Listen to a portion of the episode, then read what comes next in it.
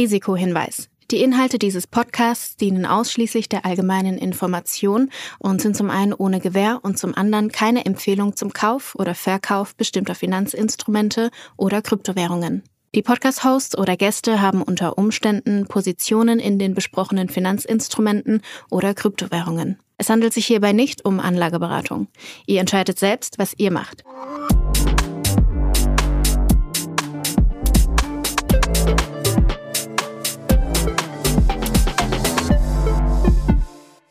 Folge 32 von Alles Coin Nichts Muss, die mal wieder unterstützt wird von unseren Freunden bei Ultimate by Unstoppable. Julius, ich habe ehrlicherweise ein richtig, richtig schlechtes Gewissen. Letzte Woche, ja, letzte Woche berichte ich hier noch über meinen Testbericht bei FTX. Jetzt diese Woche extrem viel passiert. Die ganze Nummer sieht so aus, als wenn sie komplett in die Luft geflogen ist. Was zur Hölle habe ich gemacht? Was ist passiert? Ja, du bist echt so ein, so ein Spezialist. Also ich glaube, uns hat auch schon jemand auf Twitter geschrieben, der das auch schon so ein bisschen verfolgt hat, dass irgendwie alles, was du anfasst, dass das irgendwie kaputt geht. Ähm, ich glaube, was wir, machen wir als nächstes kaputt? Äh, genau, genau, das ist die Frage.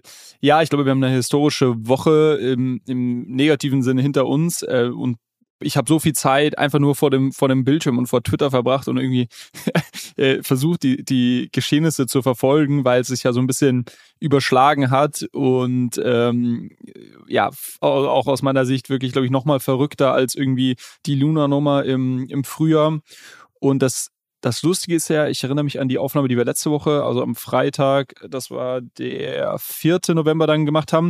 Und ich glaube, am Tag zuvor gab es zum ersten Mal irgendwie Rumors äh, oder, oder quasi Gerüchte, dass irgendwie Alameda Research nicht ganz solvent ist oder dass irgendwie die, das Balance Sheet, was geleakt wurde, da ähm, so ein bisschen komisch ausschaut.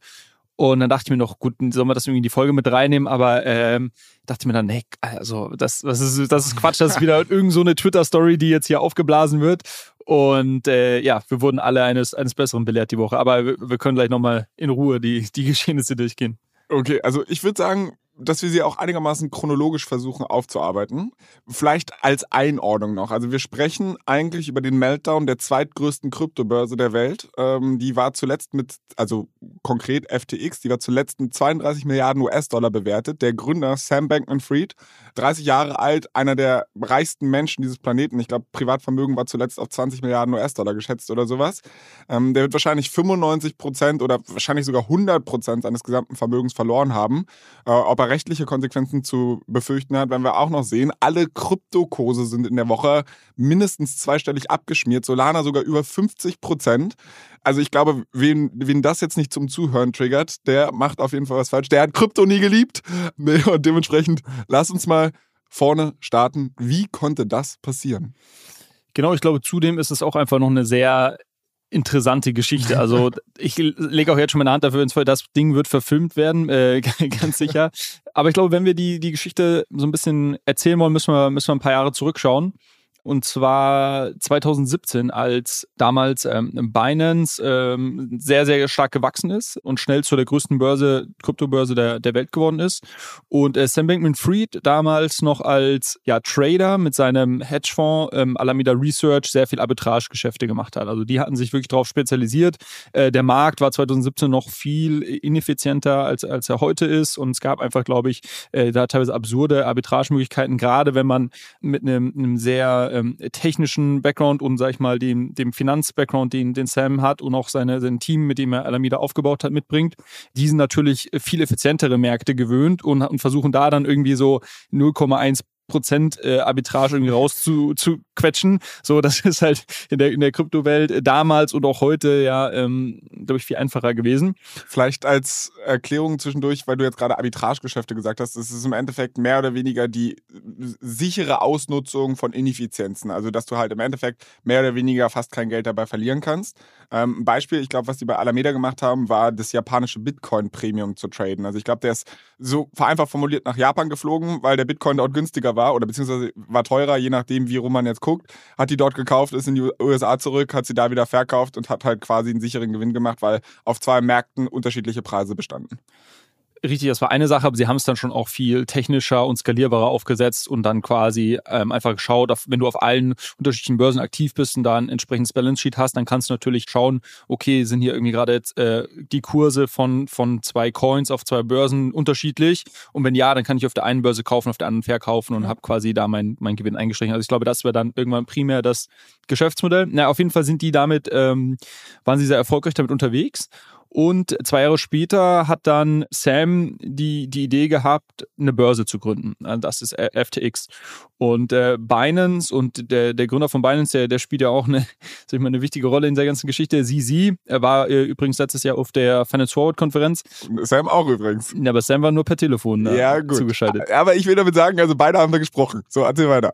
Beide haben gesprochen. Äh, ich habe so ein, ein Bild mit, mit Sisi auch zusammen gemacht. Ich glaube, das wird unser Cover für die Story diese Woche, weil wir da beide so, so ein bisschen evil reinschauen und das ist quasi der, das ist quasi die Headline. Es war schon, es war von langer Hand geplant. naja, auf jeden Fall, äh, Sisi hat, war dann der erste Geldgeber. Ähm, oder einer der ersten, ich glaube, sie haben so eine kleine Angel-Runde gemacht. Ähm, aber der erste strategische Geldgeber Binance mit dem Investmentarm Binance Labs hat damals FTX äh, finanziert. Warum macht man das? Also warum finanziert eine Kryptobörse eine andere, die potenziell mal ein Konkurrent werden kann? Na gut, man muss dazu sagen, dass Binance ein extrem erfolgreicher Investor ist. Also äh, die, die Company oder der, der Investmentarm. Äh, das heißt, die sind nicht nur erfolgreich in ihrem Kerngeschäft, sondern die haben wirklich unglaublich viele extrem profitable ähm, ähm, Investments gemacht. Und ich glaube, das haben sie hier einfach als Möglichkeit gesehen. Zumal, glaube ich, war ihnen auch klar, dass FTX, ähm, sag ich mal, aus den USA heraus erstmal äh, wachsen wird und dort die, die, die Brand aufbauen wird. Und Binance ist ein, ein sehr globales Unternehmen, vor allem, glaube ich, in vielen Schwellenländern sehr stark, im asiatischen Raum sehr stark, Europa sehr stark. Vielleicht haben sie da auch von vornherein schon gesehen, okay, das ist jetzt nicht der direkte Konkurrent. Und ähm, FTX hat auch gestartet mit einem gewissen Angle. Die haben gesagt, das ist quasi die, die Exchange von Tradern für Trader. Sie haben sich da schon so ein bisschen positioniert von vornherein, haben gesagt, hey, wir werden neue Tools bauen, die wir aus unserem, sag ich mal, professionellen Background, den wir bei Alameda Research haben, äh, die wir hier, die wir kennen, die wir selber genutzt haben, die werden wir euch auch zur Verfügung stellen. Binance äh, war eher sehr ähnlich wie auch ein Coinbase oder ein Kraken, einfach eine klassische Börse, klassische Retail-Börse. Die haben jetzt mittlerweile auch nachgezogen mit gewissen Sachen, aber FTX war auch sehr innovativ, äh, was, was einige Features angeht. Also das muss man ihnen auch sagen. Also ich glaube, auch da gab es eine, eine Differenzierung. Naja gut, auf jeden Fall äh, jetzt fast forward, Bullrun 2021. FTX wächst wie verrückt. Binance ist immer noch die Nummer eins, aber ist auch nach wie vor zehnmal so groß gewesen wie FTX. Aber FTX hat sich gemausert, extrem stark gewachsen, du hast schon gesagt, äh, haben dann auch sehr viel Venture Capital aufgenommen. Zum Höchstpunkt ähm, Anfang 2022 auf 32 Milliarden bewertet zum Sommer hin hat dann äh, Binance oder hat FTX verkündet, dass sie Binance rausgekauft haben. Ne? Also ich glaube sogar, es war im Zuge dieser letzten Finanzierungsrunde, dass sie Binance rausgekauft haben. Und Binance hat in Summe äh, 2,1 Milliarden Dollar bekommen. Und auch da siehst du das, was ich vorhin gesagt habe mit dem erfolgreichen Investor. Ich, also es ist nicht, ich glaube, es ist nicht öffentlich, was sie reingesteckt haben, aber lass es irgendwie 20, 30 Millionen, vielleicht 50 Millionen gewesen sein. Ähm, das ist ein, ist ein absurdes äh, Investment Return, den sie da bekommen haben. Und diese Auszahlung haben sie zum Teil in Stablecoins bekommen und zum Teil in dem FTX-eigenen Token FTT. Ähm, das heißt, ähm, das, ist, das ist wichtig, glaube ich, jetzt auch die Geschehnisse in der, der Woche jetzt ähm, richtig einzuordnen. Binance ist einer der, der oder ein sehr großer ähm, Halter von, von FTT-Token ähm, gewesen. Und äh, die haben die auch erstmal nicht, nicht direkt abgeschlossen, sondern haben die gehalten. Äh, mit Sicherheit auch, weil sie, weil sie, glaube ich, grundsätzlich ja auch den Erfolg von FTX verfolgt haben und vielleicht da auch gedacht haben, dass sie, dass sie da noch weitere Gewinne mitmachen äh, können. Aber FTT ist kein Stablecoin. FTT ist kein Stablecoin. ähm, genau, das, das können wir auch schon, können wir, können wir schon vorwegnehmen. FTT ist eigentlich ein Coin, der relativ analog zu dem BNB, das ist quasi der Binance Coin, aufgebaut ist. Also da gibt es gewisse, gewisse Parallelen. Bei Binance muss man sagen, die haben ja dazu auch noch wirklich ein eigenes Blockchain-Ökosystem mit der Binance Chain aufgebaut. Das hat FTX nicht gemacht. Aber ähm, was, was ja den, den Binance Coin so attraktiv macht, ist, dass sie sagen, wir nehmen ein Drittel der Umsätze oder ein Drittel der Gewinne, die wir generieren, äh, verwenden wir äh, als Binance, um den Token auf dem Markt zurückzukaufen und die Tokens zu verbrennen. Das heißt, das macht den Token, ja, hast, du hast halt so ein Aktienrückkaufprogramm, mhm. so ein ständiges. Und wenn du quasi, wenn Binance erfolgreich ist, kaufen die quasi relativ viel Tokens am Markt zurück, ähm, was natürlich irgendwie mittelfristig den, den Preis ähm, nach oben treiben könnte und was dich incentiviert, auch diesen Binance Coin zu halten. Zudem hast du noch dann gewisse ähm, Vergünstigung, äh, wenn du quasi, wenn du den hältst, ähm, ist, glaube ich, niedrigere, niedrigere Trading-Fees und so weiter. Und all das hat quasi FTX auch gemacht. Das heißt, die haben diesen Token FTT gelauncht.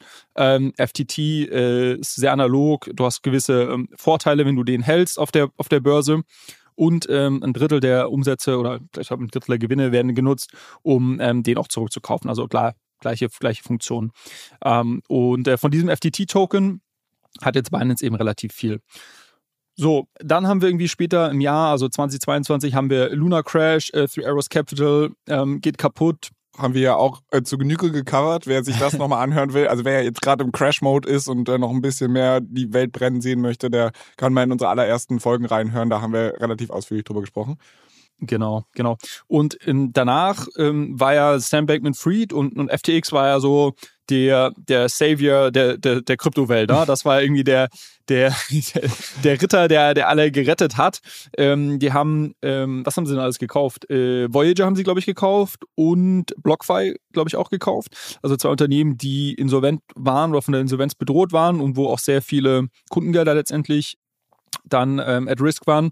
Die hat äh, FTX gekauft und Binance hat aber auch schon irgendwie, glaube ich, ein, zwei Zukäufe gemacht. Also man hat eigentlich gesehen, die beiden großen Platzhirschen, ähm, Binance und FTX, sind jetzt gerade in der Krise auf im Kaufmodus und versuchen quasi sich noch stärker aufzustellen dann für die, für die nächsten Jahre. Und dann gab es jetzt die letzten Wochen Entwicklungen und wir kommen später nochmal dazu, weil es gibt jetzt unterschiedliche Interpretationen, was in diesem Jahr alles ähm, geschehen ist. Aber was bekannt ist, ist, dass die letzten Wochen Sam Bankman-Fried sich auch sehr stark ähm, hinsichtlich Kryptoregulierung geäußert hat. Er ist eh, äh, sag ich mal, jemand, der in USA in extremen ja, das, das sehr stark in die Hand genommen hat. Also bei allen Congressional Hearings, die es jetzt zuletzt gab, wenn es um das Thema Regulierung gab, war er eigentlich auch so ein bisschen involviert, gemeinsam mit dem Circle CEO, der war oft da, Brian Armstrong von, von Coinbase war da. Also es gab da so, so, eine, so eine kleinere Gruppe an, an prominenten äh, Kryptounternehmern, die da eigentlich immer vor Ort waren.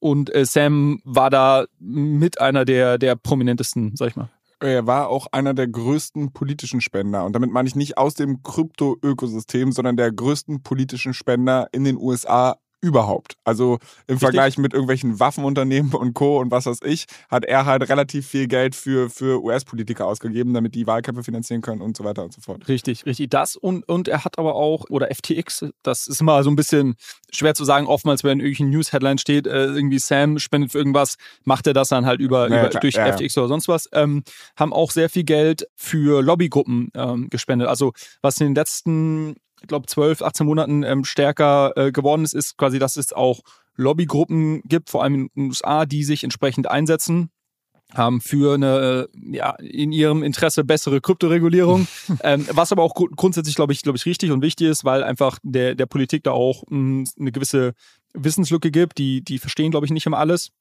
das hatten wir auch hier in unserer Folge, wo wir mit dem Markus äh, Kaulatz zur Mika-Regulierung, also zur europäischen Regulierung gesprochen haben, haben wir das ja schon gesehen, dass da gewisse Sachen dabei sind, äh, wo, wo er auch gesagt hat, das, das macht nicht wirklich Sinn oder muss noch nachgebessert werden. Ähm, und da hat Sam auch extrem stark gefördert. Also auch da war einer der, der führenden Leute. Naja, auf jeden Fall, äh, also der Typ, der hier quasi für die, ein Sinnbild ist für die Regulierung ähm, in den USA und für den Lobbyismus von der Kryptoseite, was Regulierung angeht, der hat jetzt zuletzt angefangen, so ein bisschen bisschen rumzustänkern und, sag ich mal, äh, äh, seine, seine Gedanken hinsichtlich Kryptoregulierung auf Twitter und auch im Blogpost geäußert, die in der Krypto-Community nicht gut angekommen sind, weil sie quasi bedeutet hätten, also wenn man das umgesetzt hätte, was, was er da vorgeschlagen hat, hätte das bedeutet, dass DeFi ähm, und quasi dieses wirklich permissionless äh, DeFi, ähm, wo, wo, wo niemand dir verbieten kann, irgendwie mit einem Uniswap zu interagieren oder sonst was, das wäre dann eigentlich tot gewesen. Ne? Also das war jetzt nicht die, nicht die Kryptoregulierung, die sich, glaube ich, die Krypto-Community gewünscht hätte. Und dafür wurde er stark kritisiert. Und was auch vermutet ist, was ich jetzt nicht so weiß, aber was, was man so ein bisschen zwischen den Zahlen rauslesen kann, dass er auch gegen ähm, Binance und CZ gestänkert hat. Das ist aber ähm, nicht nett. Das ist nicht nett, ne? ähm, weil, also ist die, die Frage, in, in welcher Form das ist, ob, ob das quasi in Form von einer Regulierung ist, die dann ähm, lokale Unternehmen bevorzugt, dass man irgendwie sagt, okay, in den USA haben dann wirklich nur irgendwie ähm, die ähm, Unternehmen, wo die Gründer oder die Geschäftsführer irgendwie nur aus gewissen Ländern kommen, irgendwelche Vorzüge, weil bei Binance muss man sagen und Binance und CZ, ähm, das sind ja so ein bisschen Das ist eine, ein Unternehmen und eine Figur, die jetzt nicht immer für äh, Regulierung stand äh, und, und da auch, glaube ich, viel, viel Kritik schon dafür bekommen hat in den letzten Jahren. Es wandelt sich gerade so ein bisschen, aber zum Beispiel hat Sam äh, einen Tweet abgesetzt, wo er sagt, ich will mal sehen, wie irgendwie, also gibt es jetzt so, so grob wieder, ich will mal sehen, wie sie sie nach Washington kommen und hier irgendwie Lobby, Lobbyismus äh, betreibt. Und dann schreibt er drunter, ah, darf er überhaupt in die USA einreisen, so ungefähr. und da merkst du schon, okay, da hat er so ein bisschen, ein bisschen gegen ihn getreten. Das hat natürlich Binance. Sie, sie nicht gefallen. Und sie sie nicht gefallen. Und man muss sagen, sie, ich glaube, ist ein sehr, sehr netter äh, Typ. Ich habe ihn ja, wie gesagt, auf der Financial Forward Konferenz auch kurz getroffen, äh, kurz gequatscht. Ähm, unglaublich humble und, und, und freundlich. Aber jeder, der 2017 äh, schon im Markt war und mitbekommen hat, wie aggressiv Binance damals gewachsen ist und sage ich mal, wie die sich das ein oder andere einverleibt haben, der weiß, dass das schon auch mit der Brechstange ein Unternehmer mit der Brechstange ist und sehr strategisch unterwegs ist. Sonst wären die nie so groß geworden, wie sie sind. So, dann muss man sich halt fragen, ob das jetzt schlau war von Sam, das zu machen. Naja, gut. Äh, dann kommen wir auf das, was ich im, in, der, in der Intro eben angesprochen hatte, dass letzte Woche Donnerstag ein Artikel rausgekommen ist von Coindesk, also von so einer Krypto-News-Seite mit einem geleakten Auszug von dem Balance Sheet, äh, also von der, von der Bilanz von ähm, Alameda Research. Diesem Hedgefonds, den. Von den dem Hedgefonds, wie gesagt. Ne? Also, das war das quasi, mit dem Sam damals gestartet ist, dieser Hedgefonds. Dann ist er irgendwann persönlich rausgegangen, weil er FTX aufgebaut hat. Ähm, und wir kommen gleich aber noch dazu, dass die beiden Unternehmen trotzdem ähm, ständig noch eine sehr aktive Beziehung hatten, die auch nicht ganz transparent war. Und das ist auch eines der, der Hauptthemen jetzt, die, die zu dem, zu dem Problem dieser Woche geführt haben. Und in diesem Balance Sheet, in dem Auszug, was man da sehen kann, ist, dass Alameda rund, ich glaube, knapp 16 Milliarden US-Dollar hat, wovon 6 Milliarden in diesem FTT-Token, den wir, den wir gerade erwähnt hatten, gehalten werden und vieles weitere in Tokens im Solana-Ökosystem, wovon ein Großteil nicht liquide war. Also kennst das ja, äh, Flo, wenn man, wenn man so Investments macht in Startups, dann ähm, bekommt man seine Anteile nicht direkt, sondern man vestet die über einen gewissen Zeitraum. Und das ist quasi in der Kryptowelt genauso, wenn Alameda, die sehr stark auch, auch so Venture-Investments gemacht haben, wenn die da irgendwie Solana oder, oder in Startups im Solana-Ökosystem investiert haben, dann ähm, westen die die Tokens halt auch über irgendwie vier, fünf Jahre, wie auch immer. Das heißt, ein Teil davon war nur liquide. Und das hat dann die ersten Kritiker ins Leben gerufen. Und das war das, was ich, was ich vorhin gesagt habe, wo ich mir dachte, ach, da, das ist wieder nur irgendeine Geschichte, da versucht jetzt jemand hier irgendwie Alameda schlecht zu reden, weil Leute gesagt haben, naja, warte mal, von den 16 Milliarden sind irgendwie ähm, 6 Milliarden als äh, von FTT-Token, ähm, was aber dreimal so viel wie der Circulating Supply von FTT war. Also das, das also ist auch sehr halt illiquider. super illiquider Token. Man muss zu diesem FTT-Token sagen, quasi FTX selber hält sehr, sehr viel davon natürlich. Alameda scheinbar ein Riesenbatzen und Binance noch einen großen Batzen, was, wie wir, wie wir vorhin erwähnt hatten. Und so drei andere Leute, die vielleicht im Kreis traden. Ja, und so ein paar User halt auf FTX, die halt irgendwie so ein bisschen von dem Token halten, um günstiger traden zu können. Aber das ist halt zu vernachlässigen. Also super illiquides Ding. Und das hat natürlich, das ist natürlich die Sache in der Kryptowelt. Ne? Das ist halt, oder alles, was on-chain ist, ist sehr transparent und man kann natürlich sehr einfach jetzt einen Rückschluss ziehen und sagen, okay, warte mal, die halten so und so viel Milliarden davon, das Ding ist aber total illiquide. Was passiert denn, wenn jetzt hier der Token runterfällt? Äh, was passiert denn dann mit Alameda Research? So. Und diese Spekulationen und Gedankengänge haben dann angefangen, so ein bisschen in der Öffentlichkeit die Runde zu machen. Und auf Twitter gab es ein paar Leute, die das sehr kritisch betrachtet haben und dann mal so ein bisschen Szenarien äh, rumgespielt haben, wie liquide denn Alameda überhaupt ist. Ne? Und das war eine Frage, die sich davor wirklich kein oder die wenigsten gestellt haben, weil es war immer so, das ist dieser super Hedgefonds, der irgendwie äh, komplett durch die Decke geht von dem Wunderkind Sam Bankman-Fried, MIT, bla bla bla, irgendwie, das sind die schlauesten Leute der Welt. Ähm, die haben irgendwie nur so und so viel Angestellte, aber machen irgendwie Milliarden an, an Gewinne. Und deshalb war das, glaube ich, jetzt auch die, die ganzen Geschehnisse dieser Woche nochmal im Vergleich zu Luna auch so eine ganz andere Nummer, weil bei, bei Luna damals, ähm, da gab es ja, würde ich mal sagen, das war so zwiegespalten. 50 Prozent haben gesagt, das ist ein absoluter Scam. Jeder, der hier sein Geld irgendwie anlegt auf Anchor für 20 Prozent, äh, ist selber schuld, wenn das Ding immer mal runtergeht. Und dann gab es die anderen Leute, die gesagt haben, nee, das sind, wir haben quasi hier starke äh, Incentives und das ist algorithmisch und so weiter, aber äh, das ist alles gut. So, dann ist das Ding den Bach runtergegangen und da haben die Hälfte der Leute gesagt, I told you, und die andere Hälfte haben gesagt, oh Mann, äh, wir wurden hier irgendwie angegriffen. Und hier muss man sagen, dass wahrscheinlich 95, wenn nach mehr, 95 bis 98 Prozent der Leute, glaube ich, davon ausgegangen sind, dass FTX einer der sichersten Börsen vielleicht sogar noch vor Binance für manche äh, auf der Welt äh, gewesen ist und dass Alameda Research ein extrem erfolgreicher Hedgefonds gewesen ist. Und deshalb, glaube ich, hat das auch erstmal eine Weile gedauert, bis die Leute am Markt das realisiert haben, dass da überhaupt damit irgendwas nicht stimmen könnte.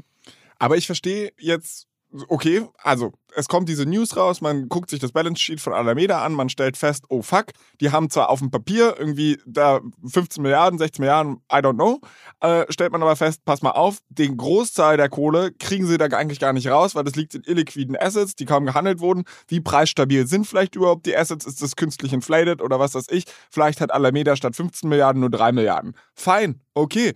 Wo ist das Problem für FTX? Gute Frage, Flo. Ähm, das, das Problem für FTX, äh, da, da kommen wir gleich zu. Der, der, nächste, okay. der nächste Schritt ist, dass unser Freund Sisi, der vielleicht äh, etwas gekränkt ist durch die, sag ich mal, öffentlichen, öffentlichen Sticheleien gegen sich und gegen Binance von seitens FTX, der meldet sich nämlich dann, und das war diese Woche Montag, äh, wenn ich mich recht erinnere, mit auf Twitter ne? und sagt, äh, ja, sie werden jetzt halt aufgrund, sag ich mal, dieses Artikels und der Spekulationen rund um Alameda Research und dem FTT-Token, werden sie als quasi äh, Risk Management und Post-Exit von ähm, aus FTX raus, werden sie ihre komplette Position FTT, FTT am Markt liquidieren.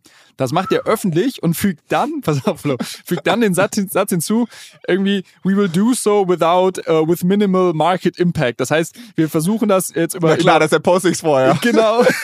Wir versuchen das äh, jetzt hier über Monate langsam abzuverkaufen, dass es halt keinen großen Preisimpact hat. So, das diese Aussage in sich ist halt schon mal so leicht hirnrissig, weil wenn du es ohne Preisimpact machen willst, dann rufst du deine Freunde bei FTX an und sagst hier, Freunde, OTC-Deal, äh, kauft uns das mal ab, das, den, den Preis wollen wir, bekommt keiner mit, fertig.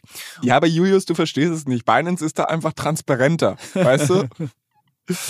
genau, also das, äh, das war jetzt der nächste, der nächste Schritt und der hat so ein bisschen was ins Rollen gebracht, weil ähm, dann natürlich super schnell klar war, wenn Binance FTT jetzt auf den Markt schmeißt, und wie gesagt, die hatten sehr, sehr viel davon, das wird den, das wird den Preis von FTT äh, komplett nach unten ziehen.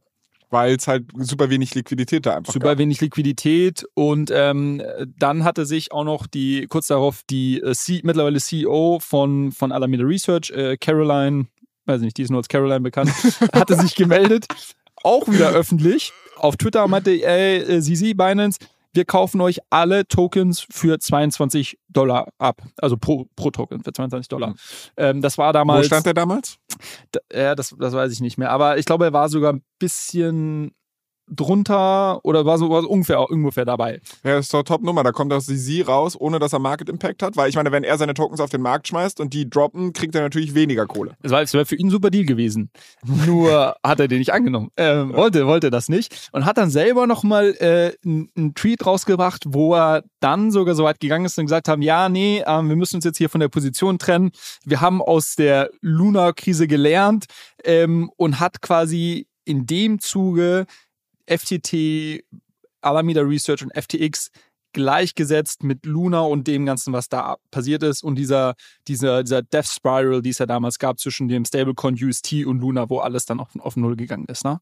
Und ich glaube, das war so der, der letzte, der letzte Funke. Schubser oder der letzte Funker, äh, der, der letzte Funke, den es gebraucht hat, um, um das Pulver fast zu entzünden. den Bankrun auszulösen. Ja. Und jetzt war, was du gefragt hast, ist eigentlich genau richtig. Warum sollte das FTX überhaupt Warte, be be bevor, wir, bevor wir darüber sprechen, man muss hier auch dazu sagen, von wegen, ja, ich will das marktschonend oder was weiß ich machen. Also das tut er schon alleine durch die Ankündigung nicht. Dann kriegt er das Angebot, aus seiner Position rauszukommen für 22 Dollar pro FTT und er entscheidet sich bewusst dagegen mit, dem, mit der Begründung Risikoexposure minimieren. Also klar, die einzige Begründung ist, dass er wirklich sagt, okay, ich glaube nicht, dass Alameda ähm, mir diese 22 Dollar wirklich zahlen kann und ich muss es jetzt vorher auf den Markt werfen, weil wenn einmal rauskommt, dass sie es nicht zahlen können, ist meine Position gar nichts mehr wert, also verkaufe ich vorher. Das ist ein, eine Erklärung, wo ich sage, okay, da gibt es noch Sinn. Ansonsten, wenn, wenn das nicht der Fall ist, war das einfach bewusst, ich will diesen Token dumpen, ich will den Preis nach unten treiben. Genau, kann, kann, kann okay. sehr gut sein, äh, beziehungsweise man ist sich eigentlich mittlerweile sicher, dass, dass Binance und CZ das ähm, sicherlich mit einer gewissen Intention auch so öffentlich gespielt hat, weil, wie, wie, du schon gesagt hast, sie hatten ganz, ganz viele andere Optionen gehabt und äh, ja, diesen Profis, die hätten das auch anders lösen können. Jetzt zu deiner Frage, warum tangiert das überhaupt FTX? Ne? Weil man würde meinen, das ist ja eine Börse, die verwalten irgendwie die Nutzergelder und ja, jetzt haben sie hier ihren eigenen Token, aber ja, geht halt ein Hedgefonds pleite. Und geht halt ein Hedgefonds pleite, geht der Token auf Null. Naja, gut. Äh, irgendwie die, die Geschichte geht weiter, man tradet halt sein Geld, das Geld wird ja irgendwo verwahrt. Ähm, da, ich glaube, da müssen wir jetzt zwei, zwei Sachen einmal dazu sagen. Zum einen gab es die Möglichkeit auf FTX, dass du dir Darlehen rausnehmen kannst und nicht als Collateral oder also als die Sicherheit, die du hinterlegst, irgendwie ähm, Stablecoins oder äh, Bitcoin oder Ether, also relativ ähm, ja, wertstabil ist das falsche Wort, aber sag ich mal, äh, relativ äh, Blue Chips Krypto. Blue Chip Krypto und irgendwie krisenerfahrene äh, Assets hinterlegen konntest, sondern du konntest den FTT-Token als Sicherheit hinterlegen mhm. und dir dagegen ein Darlehen rausnehmen. So, und das war, das, das wusste man und deshalb haben natürlich dann auch Leute gefragt, okay, warte mal, FTT super illiquide, Binance wird also auf den Markt schmeißen, also Preis wird runtergehen. Wie viel FTT sind überhaupt bei, ähm, bei FTX als Sicherheit hinterlegt und welche Summe an Darlehen ist dagegen rausgenommen? So, das war die erste Überlegung. Zweite Überlegung, das hatte ich vorhin schon, schon am Rande erwähnt, Alameda Research und FTX haben eine sehr, sehr enge Beziehung geführt über die Jahre hinweg. Ähm, zu Beginn war es so, dass ähm, Alameda ausschließlich der Market Maker auf FTX war und bis heute, glaube ich, der führende Market Maker auf, auf FTX war. Das heißt, die haben die Liquidität dort zur Verfügung gestellt, dass man eben traden konnte als Nutzer. Ähm, es wurde schon lange spekuliert, ob ähm, FTX Alameda im Gegenzug irgendwie privilegierten ähm, Orderflow gibt, dass sie quasi da gegen die anderen Trader, die auf der, auf der Börse aktiv sind, quasi die Frontrun können und halt so ihre Gewinne ähm, einfahren. Also das war ein Thema, was schon lange im Raum stand. Eine weitere Sache, die nicht ganz klar war, war, ob es irgendwelche größeren finanziellen Verstrickungen gibt, irgendwelche Darlehen und sonst was. Und man hat dann natürlich gesehen, okay, Alameda hat so viele von diesen FTT-Token, die können doch auch die als Sicherheit bei FTX hinterlegen und sich da, da, dagegen Darlehen rausnehmen. Und diese Gedankengänge und, und sag ich mal, Sachen wurden, haben sich dann im Laufe des Montags und Dienstags verfestigt. Immer mehr Leute haben das irgendwie öffentlich auf Twitter ähm, ähm geteilt, haben irgendwelche On-Chain-Transaktionen ähm, zwischen Alameda und FTX sich angeschaut. Und es war relativ schnell klar, irgendwas stimmt hier nicht. Man weiß nicht genau was, aber irgendwas stimmt hier nicht. Und dann haben natürlich Leute gesagt, okay, holt euer Geld aus FTX raus, weil I don't know, was passiert, wenn Binance jetzt hier die Token auf den Markt schmeißt. Und wir haben einfach einen klassischen Bankrun gesehen, ganz einfach. Und der war brutal, der war innerhalb von 24 Stunden, ging das so rapide, dass ich habe noch Dienstag früh äh, in einige Gruppen, in denen ich bin, noch geschrieben, äh, nimmt euer Geld aus FTX raus, wenn ihr es habt. Und Dienstagnachmittag deutscher Zeit ging das schon nicht mehr. Da gab es dann die ersten Meldungen auf Twitter, dass ähm, Withdrawals auf äh, FTX nicht mehr bearbeitet werden. Das heißt, das war wirklich so ein 24 Stunden Bankrun, der genau das bewirkt hat, was alle befürchtet haben, dass FTX diese ähm, Gelder, die ihre Nutzer dort eingezahlt haben, nicht zu 100% vorrätig hat.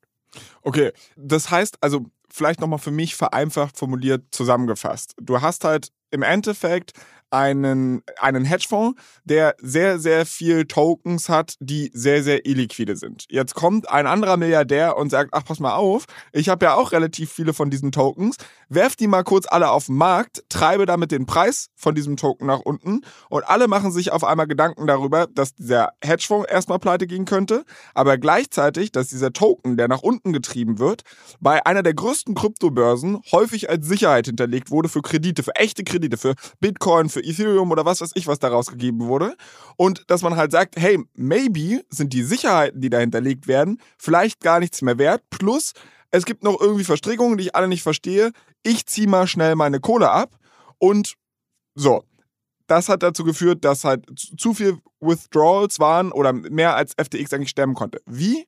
Kann das eigentlich passieren? Weil ich würde jetzt ja davon ausgehen, also wenn ich zum Beispiel mein Geld auf einen klassischen Broker in der Aktienwelt einzahle, gut, das, das Geld liegt auf einem Verrechnungskonto, aber wenn ich jetzt zum Beispiel Aktien dort gekauft habe oder sowas, dann sind die nicht im Vermögen des Brokers drin. Also mal angenommen, ich will die jetzt verkaufen und will mein Geld raushaben. Diese Aktien sind getrennt vom, vom Broker aufgehoben und eigentlich gibt es keinen Grund, dass dieser Broker mir das Geld nicht zurückzahlt. Also es gibt Gründe und Krisensituationen, in denen bestimmte Dinge passieren können, aber jetzt mal so ganz vereinfacht formuliert. Warum ist das überhaupt ein Problem, wenn Kunden ihre Assets zurückhaben wollen? Das ist genau die Sache. Ähm, vielleicht erinnerst du dich vor, ich boah, schon ein, zwei Monate her, gab es mal so eine Newsmeldung, ähm, als der, der Coinbase-Kurs, also die Coinbase-Aktie relativ stark abgestürzt ist. Das hatten wir hier auch mal äh, im Podcast diskutiert und da gab es eine, eine Newsmeldung, da hatte sich dann irgendjemand mal die Terms and Services äh, von Coinbase durchgelesen und hat gemerkt, oh, okay, ich, ich trete quasi ich weiß jetzt nicht den richtigen rechtlichen Begriff, aber ich trete quasi mein, mein Besitz oder mein Eigentum ab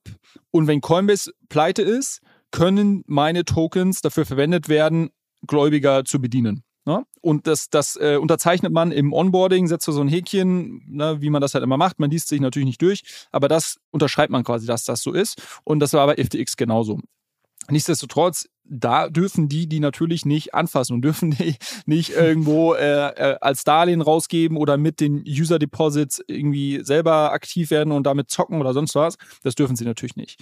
Ähm, es ist bis heute, glaube ich, noch nicht 100% klar, in welchem Maße das geschehen ist. Was heute, was wir heute mit Sicherheit sagen können, ist, dass Alameda von FTX relativ ähm, große Darlehen bekommen hat. Die Frage ist, ob das in Form von Darlehen gegen FTT als Sicherheit passiert ist oder ob das einfach so in Form von irgendwelchen Darlehen äh, gegen andere Sicherheiten passiert ist. Das das weiß man heute nicht. Alameda hatte zum Beispiel im Sommer oder im Frühjahr einen 7% Share an Robinhood gekauft. Ähm, auch der wird spekuliert, ob der irgendwie als Sicherheit hinterlegt wurde bei, bei FTX und so weiter. Also das, wie gesagt, das ist zum, zum Standpunkt heute noch Spekulation.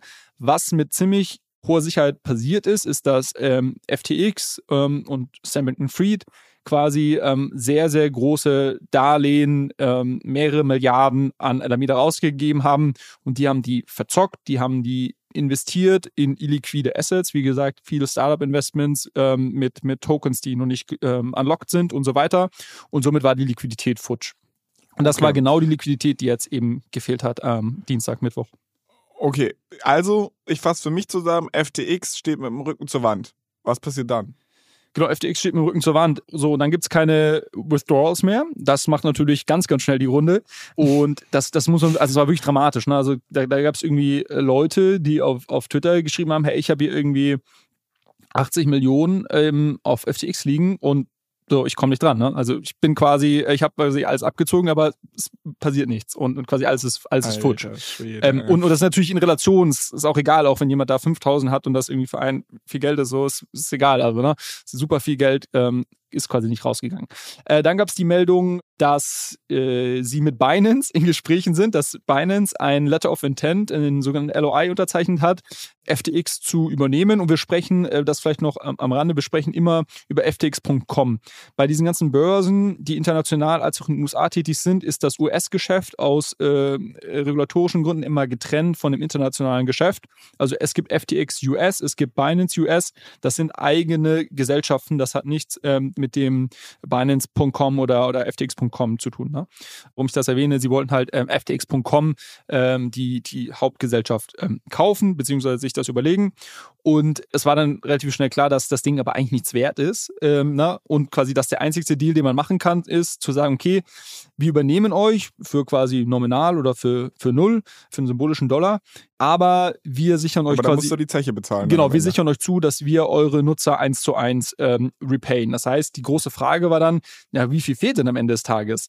Und äh, nicht mal 24 Stunden später, äh, das war dann am Mittwochabend äh, deutscher Zeit kam dann, kam dann schon die Meldung, dass, äh, dass Binance aus diesem, aus diesem Deal äh, zurücktritt und, das quasi nicht macht, weil sie sich die, die Bücher von FTX angeschaut haben und es ihnen anscheinend da kalt den Rücken runtergelaufen ist. Und das muss was heißen, weil Binance hat so viel Kohle und die drucken so viel Geld, dass die eigentlich äh, schon auch größere Investments machen können. Na gut, äh, mittlerweile wissen wir, das Loch sind roundabout 10 Milliarden US-Dollar, die fehlen. Äh, am Anfang hieß es 6, dann irgendwie 8. Ich glaube, mittlerweile sind wir bei 9,6, also rund 10 Milliarden Dollar, die fehlen. Wir, wir sprechen übrigens Freitagmorgen, so wir haben es gerade fast 11 Uhr, also Das, das, das ist der Informationsstand, den wir gerade haben. Also ja. Mal gucken, was da noch kommt. Wenn ihr das, wenn ihr es am Sonntag hört, wisst ihr wahrscheinlich schon viel mehr als wir. ähm, genau. So, und Binance hat gesagt, nee, das, das machen wir nicht, weil äh, klar, so verstehe ich auch. Du bindest dir damit ja quasi einen Klotz ans Bein mit wahrscheinlich etlichen Klagen, die kommen werden, mit irgendwie 10 Milliarden an Nutzergeldern, die du zurückzahlen musst. Und die musst du ja dann erstmal wieder verdienen mit diesen Nutzern, die du quasi dann zu dir onboardest. Und die Nutzer kommen ja eh. Das ist ja quasi der, also quasi ein, ein signifikanter Anteil der FTX-Nutzer wird ja sowieso auf Binance wechseln jetzt. Das heißt, die kriegst du kostenlos. Ja, schon. Also ich verstehe den Punkt. Das Problem ist aber, wenn der zweitgrößte Krypto-Player einfach mal komplett bankrott geht, wird, glaube ich, Vertrauen so nachhaltig geschädigt, dass du vielleicht das Ökosystem nachhaltig ähm, ja, negativ beeinflusst. Du kriegst es wahrscheinlich mit der Regulierung irgendwie zu tun, weil ich kann mir gut vorstellen, dass der eine oder andere Regulator sagt, so nicht mehr Leute und darunter könnte Binance auch leiden. Also es gäbe schon den einen oder anderen Grund, insbesondere weil es ja noch haufenweise Ketteneffekte dafür gibt, wenn jetzt wirklich die ganzen Leute da broke sind. Ähm, von daher, also darüber reden wir ja gleich noch, was für, für Kettenreaktionen ja. da äh, entstehen könnten. Aber ich meine nur, es gäbe auch den einen oder anderen guten Grund, dass Binance da in die Bresche gesprungen wäre und gesagt hätte, pass mal auf, ich box euch da raus. Ich habe euch da zwar auch reingetrieben, aber ich box euch da wieder raus. 100 Prozent. Aber selbst, sag ich mal, wenn du all das zusammenrechnest, die positiven Effekte oder sag ich mal die, die äh, vielleicht irgendwie abgemilderten negativen Effekte in Form von irgendwie Rufschädigung und, und Regulatorik, die jetzt kommt und so weiter, selbst das war nicht genug, äh, damit sie gesagt haben, okay, wir tätigen jetzt hier den Kauf, ähm, weil halt irgendwie denen relativ schnell klar war, es handelt sich halt nicht irgendwie um zwei, drei Milliarden, sondern halt acht bis zehn war, glaube ich, eine Zahl, die relativ schnell kursiert ist. So, äh, Deal abgeblasen und damit stand dann eigentlich auch fest, okay, dann war irgendwie auch die Seite down und so weiter und dann stand irgendwie, irgendwie relativ schnell fest, okay, FTX, das wird jetzt erstmal nichts mehr. Was natürlich parallel passiert ist, und das ist auch, auch natürlich super spannend, ist, dass natürlich die kompletten Kryptokurse den Bach runtergegangen sind. Insbesondere die Kurse, die eine sehr starke ähm, Affinität äh, oder die, die Kurse der Tokens, in denen FTX bzw. Alameda Research stark investiert waren. Und das waren halt primär die Tokens im Solana-Ökosystem. Also man muss dazu sagen, Sam, ähm, Sam Bankman-Fried war hat sehr öffentlich äh, Solana immer gepusht man könnte sogar sagen, dass quasi dieser initiale Hype, der um Solana ähm, entstanden ist, ähm, 20, Anfang 2021, sehr stark damit zusammenhing, äh, dass, dass ähm, Alameda Research bzw. FTX und du merkst schon, ich, ich verwende die beiden Unternehmen immer so synonym. Mhm. Ich weiß jetzt auch gar nicht, wer da in welchen Token genau investiert haben, aber beide äh, Unternehmen waren aktiv in dem Ökosystem, haben das sehr stark gepusht. Dort, glaube ich, jedes Startup-Investment quasi irgendwie gemacht, gefühlt. Ähm, und ich habe auch irgendwo, ich habe irgendwo auf Twitter, glaube ich, gelesen, dass FTX oder Alameda, also auch ich kann es jetzt nicht mehr auseinanderklamüsern, äh, aber ich glaube 12% aller Solana-Assets gehalten hat. Ja, Genau, das kommt hin, ich glaube 12% also Solana-Token zum Großteil gelockt, also nicht, nicht ähm, oder zum, zum signifikanten Teil nicht, nicht liquide, nichtsdestotrotz so. Und deshalb war natürlich dann super schnell die, die, so, die Frage, okay, was passiert mit Solana? Und was, was witzig ist, ich hatte vorhin diese 22 Dollar erwähnt, zu denen ähm, diese FTT-Tokens hätten abgekauft werden können. Und wenn man so eine Zahl öffentlich macht, und ich glaube, gerade in der Kryptowelt, wo alles, alles, was on-chain passiert, transparent ist, dann, dann setzt du so ein Ziel, auf das alle hinarbeiten. Das ist wie mit den Stablecoins, wo du sagst, die sind immer ein Dollar wert und sobald die 0,98 wert sind, sagen alle, okay, let's, let's short it uh, uh, to the ground. Ich mache hier irgendwie, ich mache mich hier reich, weil ich das Ding irgendwie uh, runtertreibe. Und das ja. war genau das gleiche. Sobald FTT, es haben da natürlich viele geschortet und viele haben natürlich dagegen gewettet. Und sobald das Ding unter 22 Dollar gegangen ist, wusste man eigentlich, okay, ist vorbei. Es haben halt alle nach ja. runtergetrieben. Es war dann im freien Fall auf 4 Dollar runter, 3 Dollar, glaube ich. Da hat sich irgendwann dann eingefangen. Und das Gleiche, äh, deshalb erwähne ich es gerade, das Gleiche ist auch ein bisschen mit Solana passiert. Solana wurde immer so bei 30 Dollar gab es so eine magische Wand, die Solana irgendwie, äh, so ein Trampolin, wo Solana irgendwie immer wieder hochgebounced ist.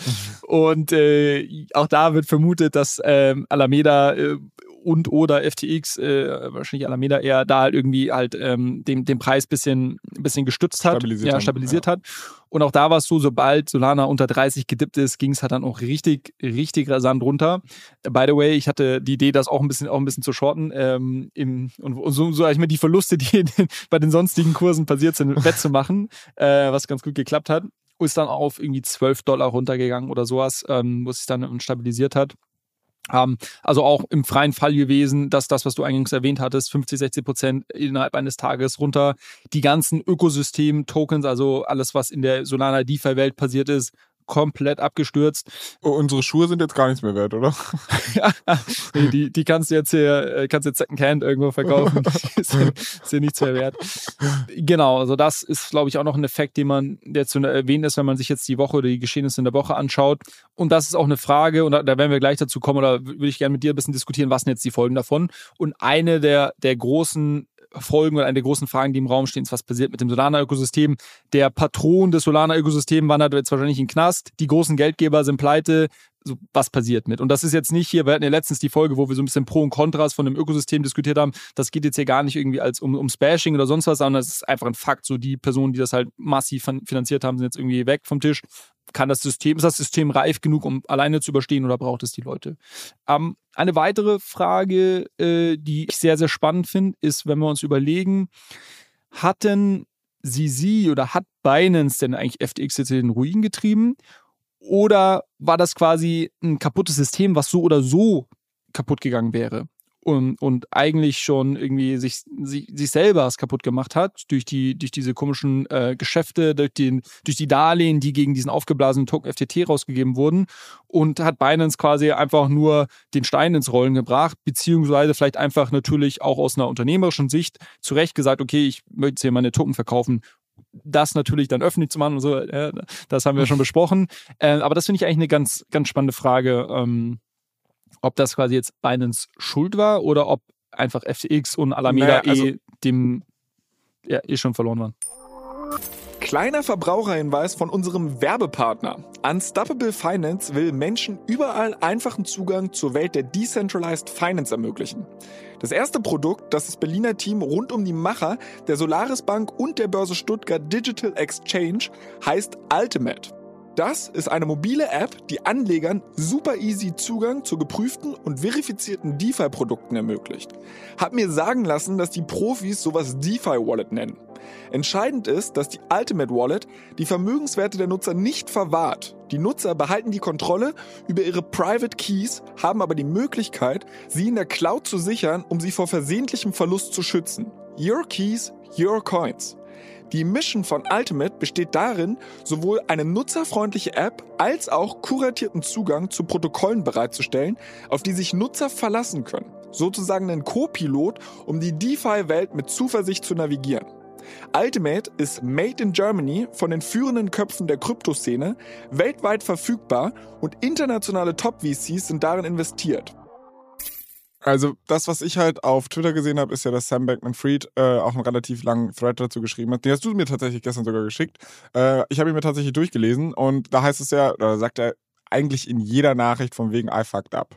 Ähm, und die Tatsache, dass halt unter Umständen Binance, oder nicht nur unter Umständen, sondern höchstwahrscheinlich Binance der, der Katalysator war, heißt ja, dass zumindest dieses Konstrukt, was es vorher gegeben hat, es überhaupt angreifbar gemacht hat. Und ich finde halt, also Nummer eins, wenn du halt eine, eine, eine, Börse hast auf der einen Seite und da mehr oder weniger sehr stark verbandelten Hedgefonds hast, der unglaublich profitabel ist, das, das ist halt einfach, das hat ein gewisses Geschmäckle. Sei es jetzt, also alle haben ja irgendwie gesagt, pass mal auf, Alameda frontrunnt äh, irgendwie vielleicht auf FTX äh, die ganzen Kunden und so weiter oder die ganzen Trader, die da unterwegs sind. Auf der anderen Seite kannst du halt aber auch denken, dass einfach FTX die Piggybank für Alameda war, um es zu fanden. So und, und das halt irgendwie zu, zu ermöglichen. Und ähm, wenn wenn du halt so ein Konstrukt baust, also ich hätte es ehrlicherweise Sam Bankman-Fried und ich habe jetzt nicht alle Infos. Ich habe nur die ganze Woche so mit einem Auge auf die Kryptowelt geschaut, weil es war halt irgendwie nicht zu übersehen und deshalb will ich also im Zweifel für den Angeklagten so nach dem Motto, aber dieses Konstrukt sieht erstmal höchst anrüchig aus. Und wenn also unabhängig davon, ob sie sie ihn jetzt in den Ruin treiben wollte oder das eine Business-Entscheidung war, ich glaube, der Fehler liegt mal initial definitiv in diesem ganzen Konstrukt bei Sam Bankman-Fried und bei der ganzen Organisationsstruktur. Ja, sehe ich, sehe ich genauso. Also ich glaube auch, ich meine, gibt, glaube ich, die Meinung, teilen sich jetzt so ein bisschen die einen, sagen, okay, sie hat das war, es war ein strategisches Meisterwerk, wie du quasi deinen dein mitgrößten Konkurrenten im Markt jetzt mal eben ähm, äh, so auslöschen äh, konntest. Andere sagen, okay, sie hat die quasi jetzt äh, in, in Ruin getrieben und, und hat das zu verantworten. Ich bin mir gar nicht so sicher, ob sie, sie sich damit so einen krassen Gefallen getan hat. Also klar, er hat jetzt mal angenommen, das war ein super krasses Kalkül, äh, ihn da in den Ruin zu treiben. Und jetzt steht er da irgendwie mit der, der große Boss mit den dicken um es jetzt mal auf äh, Deutsch zu formulieren. äh, okay, wow, aber jetzt mal, also, what's next? So toll, das Ökosystem ist gerade so erschüttert, ähm, Vertrauen ist so stark weg, du wirst wahrscheinlich regulatorische Konsequenzen zu befürchten haben, die, die keiner so wirklich mag also ich, ich weiß nicht, ob das net positive für die Kryptowelt und Binance in der Stelle war. Wahrscheinlich, die Aussage wird wahrscheinlich total schlecht altern und in zwei Wochen ist, ist Binance irgendwie der krasse King, das kann ja sein, aber. Nein, nein, nein. Also nein, nein. Die, diese ganze Nummer ist, ist sowas von net negative und da kommen wir jetzt gleich noch zu den Folgen. Ähm, noch eine, äh, weil du gerade gesagt hast, warum er das gemacht hat. Äh, es gibt eine Theorie, und ich sage bewusst jetzt Theorie, weil das ist irgendwie, äh, das ist schon so äh, Krypto-Verschwörungstheorie-mäßig, äh, die ich aber jetzt schon öfters gelesen habe, auch in dem Twitter-Livespace, in dem ich war, dass jemand, der scheinbar irgendwie dann Vertrauter von Sisi ist, hat das erzählt. Ähm, und deshalb möchte ich, möchte ich die jetzt, Ja, ja. Ne, also wäre es jetzt wirklich nur so geschwafelt, dann, dann würde ich es jetzt nicht erwähnen, aber ich habe das jetzt schon ein paar Mal gehört, dass ich sage, okay, das das, das kann jetzt so ein Ding sein, wo, wenn, wo wir hier nächste Woche aufnehmen, nächsten Freitag, und das quasi sich äh, bewahrheitet hat. Und deshalb möchte ich ah, heute schon mal... Nicht, du willst dich hintergehen, genau. dass, dass dir die Sache wie von letzter Woche nicht passiert. genau, genau. Deshalb will ich jetzt hier, äh, Disclaimer, also kann auch alles Quatsch sein. Und zwar ist die Geschichte äh, wie, wie folgt, dass scheinbar Sam Bankman-Fried Luna und Arrows Capital in den Ruin getrieben hat, wie genau? I don't know. Vielleicht hat er damals, ist, ne, wir haben ja damals gesagt, okay, irgendjemand hat ja massiv äh, äh UST geschortet und damals äh, quasi ins Wanken gebracht. Man wusste nie wirklich, wer dahinter steckt, bis heute ja nicht. So ist, ist möglich, dass das Alameda war oder dass das irgendwie äh, Sam Fried äh, sich ausgedacht hat. Und Sisi hätte ihn damals gewarnt. Ne, der macht das nicht. Äh, quasi das hat, das hat massive Folgen für den Space. Er hat es trotzdem gemacht. Er hat in, der, in dieser Verschwörungstheorie. Insel ja. Verschwörungstheorie, genau. Jetzt, ja. Das ist jetzt diese Geschichte, die, die ich erzählen ja. möchte. er, er, hat trotzdem, äh, und sie muss extrem verärgert drüber gewesen sein, er hat sich danach hingestellt als der große Retter der Kryptowelt, hat irgendwie äh, Voyager und BlockFi gekauft. Er hat diese ganze Regulierung vorangetrieben, äh, sehr stark anti-Binance scheinbar. Und sie hat sich als quasi äh, seine allerletzte Möglichkeit, Sam ja. irgendwie zu stoppen und diese, sag ich mal, dem seinen größten Wahn zu stoppen, hat er sich gezwungen gefühlt, diese Aktion jetzt durchzuziehen. So, das ist die Geschichte.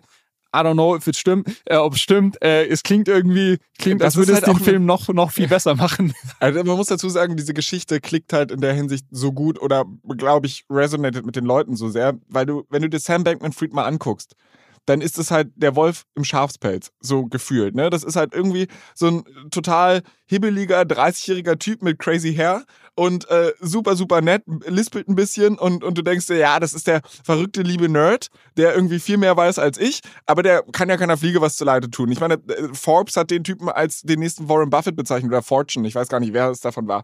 Ähm, er, er hat viel darüber gesprochen, über dieses äh, Effective äh, Altruism, sprich, er hatte ja irgendwie so das, da habe ich äh, diese Woche ehrlicherweise auch ein witziges Meme gesehen, äh, wo es hieß, äh, der hatte nämlich vor, auf eine möglichst effektive Art und Weise sein gesamtes Vermögen ähm, wegzugeben auszugeben. Also er hat das jetzt quasi nicht aus Raffgier oder was weiß ich gemacht. Und ähm, es gab irgendeine Headline von Fortune, wo jemand geschrieben hat, von wegen Sam möchte all sein Vermögen ähm, weggeben. Und irgendjemand hat dieses Bild, also Artikel von vor zwei Jahren, äh, getwittert und drüber geschrieben, er hat es endlich geschafft. Ja, ja. Aber, aber, also ein bisschen gemein. Aber was ich damit sagen will, ist, äh, der, der Typ hat dadurch, der hatte eine krasse Work-Ethik, ähm, hat auf einem Sitzsack in seinem Büro gepennt, hat irgendwie darüber gesprochen, wie man die Welt zu einem besseren Ort macht, hat viel gespendet, hat, äh, sah so nett und lieb aus. Und natürlich ist ein Narrativ, der ihn als, ja, aber hinter den Kulissen treibt er irgendwie Terra Luna in den Keller und was das ist. Das ist halt eine gute Geschichte, muss man auch sagen. Ne?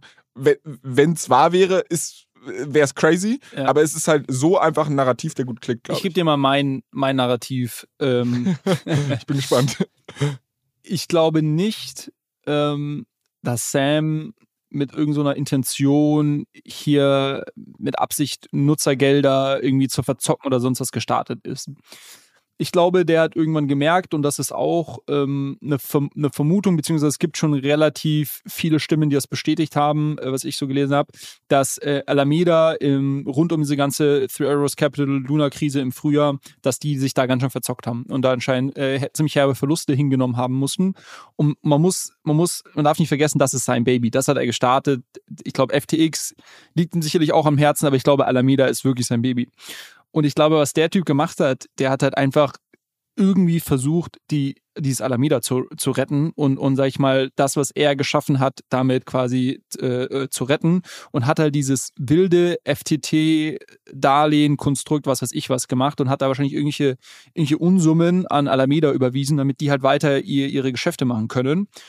Und ich glaube, irgendwann bist du halt, da steckst du halt so tief drinnen, dass du vielleicht auch noch nicht mehr rauskommst oder nicht mehr rauskommen willst oder kannst. Ich, also ich will ihn da gar nicht jetzt irgendwie äh, so, überhaupt nicht pro Sam, aber so könnte ich mir vorstellen, dass das abgelaufen ich ist. So ich glaube, der hat nicht so angefangen und das war sicherlich nicht seine Intention. Ähm, ja, das ist ja, das ist ja häufig so. Also meistens fängt es mit einem kleinen Schritt an, weiß ich nicht. Du, du musst für dein Jahresziel noch irgendwie äh, 30 Euro äh, mehr Umsatz machen oder was weiß ich, dann ziehst du vielleicht mal eine Rechnung vor, so nach dem Motto, der Kunde will im Januar bezahlen, aber du regelst mit ihm, ey, komm doch vielleicht in, äh, schon im Dezember und so weiter. Dann fehlen dir auf einmal die 30 Euro im Januar. Das Ding äh, staut sich auf und am Ende bist du in einer Nummer drin, die dann äh, zu groß ist, als dass du sie doch irgendjemandem erzählen könntest. Genau, genau. So. Und, und Sisi hat davon Wind bekommen und hat das halt irgendwie ausgenutzt. So.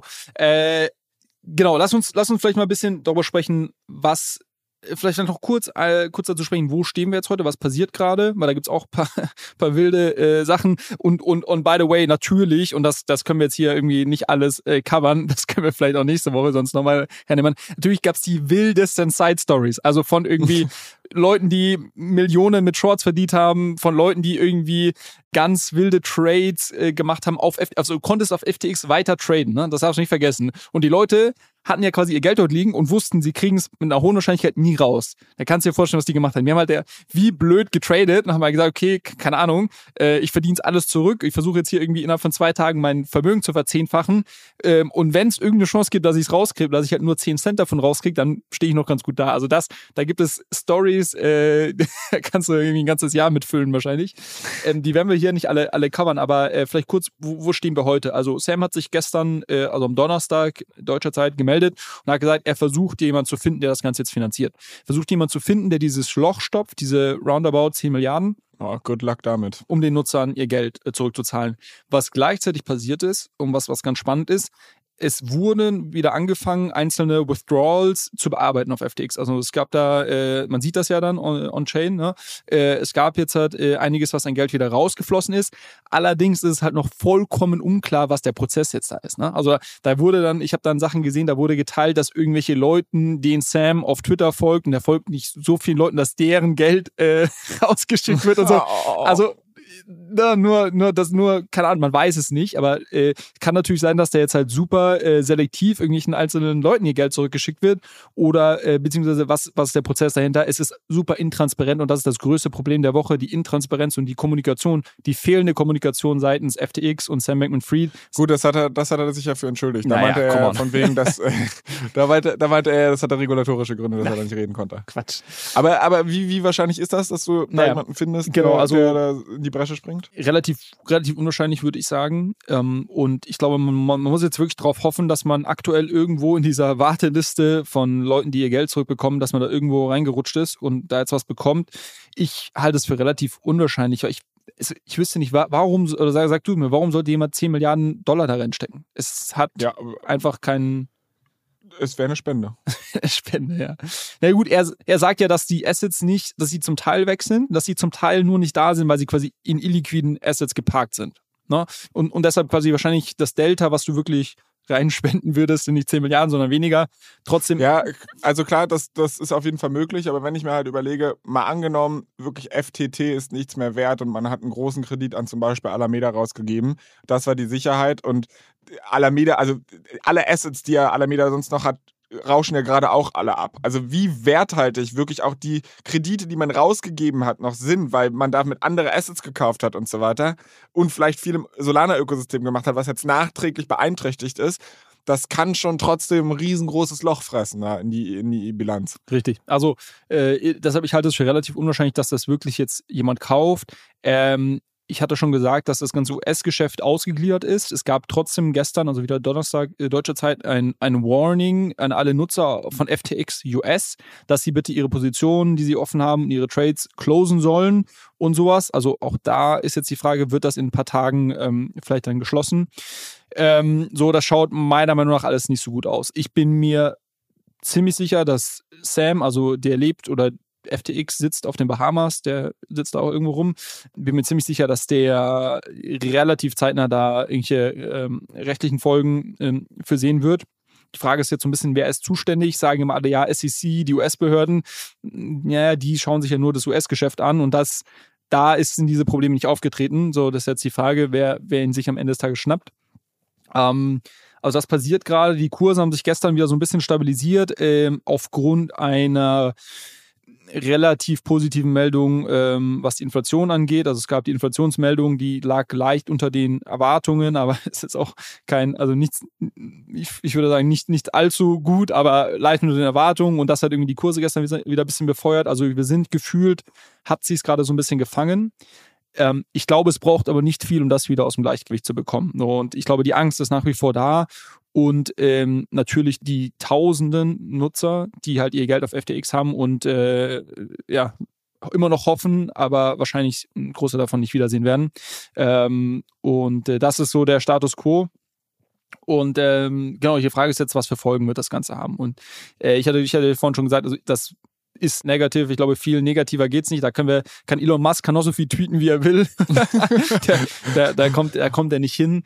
Einfach aus dem Grund, dass das also das wird schon mit den ganz, ganz großen Wirtschaftsskandalen la Enron verglichen ähm, gerade. Und wenn man sich angeschaut hat, was danach nach solchen Skandalen passiert ist, ähm, und das, das ist zweierlei. Das eine ist, dass die Industrie oder, oder die, ja, das, das Vertical, für das, äh, die, in der die Krise stattgefunden hat, dass das extrem viel Vertrauen verloren hat ähm, und das andere ist, dass halt einfach brutal Regulatorik kommt. So, ich habe gestern ein Video gesehen von der, von der Sprecherin des Weißen Hauses äh, in den USA, die schon irgendwie äh, gesagt hat, ja, Crypto, com, äh, Cryptocurrency, Currencies are dangerous, uh, need to be regulated und sowas. Äh, jetzt kriegen sie alle aus ihren Löchern raus und nehmen natürlich jetzt, das ist halt, das ist ein gefundenes fressen. Also das ist ja ein Geschenk quasi für jeden, der schon härter gegen Krypto vorgehen möchte, das jetzt zum Anlass zu nehmen, um das zu tun. Ich finde es dahingehend gut, dass wir solche Sachen wie FTX jetzt in der Zukunft nur vermeiden können, wenn wir erstens zentrale Instanzen wie FTX härter reguliert werden, dass die ähm, Proof of Reserves, was andere, was andere Börsen schon machen, ne? also Kraken zum Beispiel, äh, ich, ne, ich bin großer Kraken-Fan, ich nutze die schon so lange und da, da gab es halt nie ein Problem. Ne? Die haben einen Proof of Reserves, da kannst du ständig. Pass mal auf, die, die, die, nein, die nein, nein, probiere ich nächste Woche aus. Nee, nee, nee. Und dann, du, dann werden wir mal sehen, wie. Du, du hältst schön die, du lässt schön die Finger von Kraken. Such dir was anderes aus, Flo. Nee, aber die haben einen Proof of Reserves, da kannst du nachschauen, was sie an Assets vorliegen haben. Ne? Da kannst du dich halt versichern, dass, dass dein Geld da ist oder deine Tokens. So, und dass solche Regulierungen jetzt noch stärker kommt, damit so etwas, was bei FTX passiert ist, nicht in Zukunft nicht passieren kann, absolut bin ich ein Befürworter davon.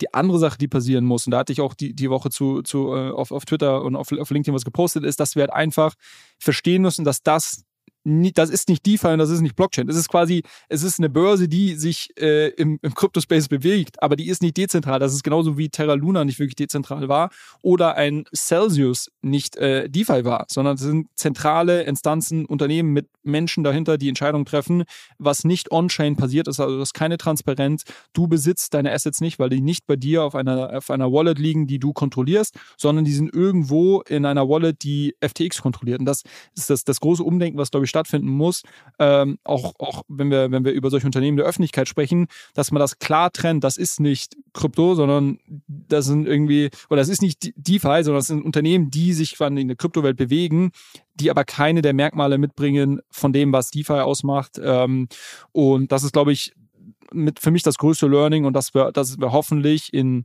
ein, zwei Jahren an dem Punkt sind, wo es einfach ganz viele Unternehmen gibt, die dann wirklich DeFi-Services anbieten können ähm, vielleicht trotzdem mit einem schönen Frontend, dass man sich irgendwie auch jeder, jeder Mann und, und jede Frau da wohlfühlt, äh, aber, aber halt wirklich mit einem, äh, ja, Your Keys, Your Assets, mit dieser ganzen Sicherheit, die halt die Kryptowelt mit sich bringt.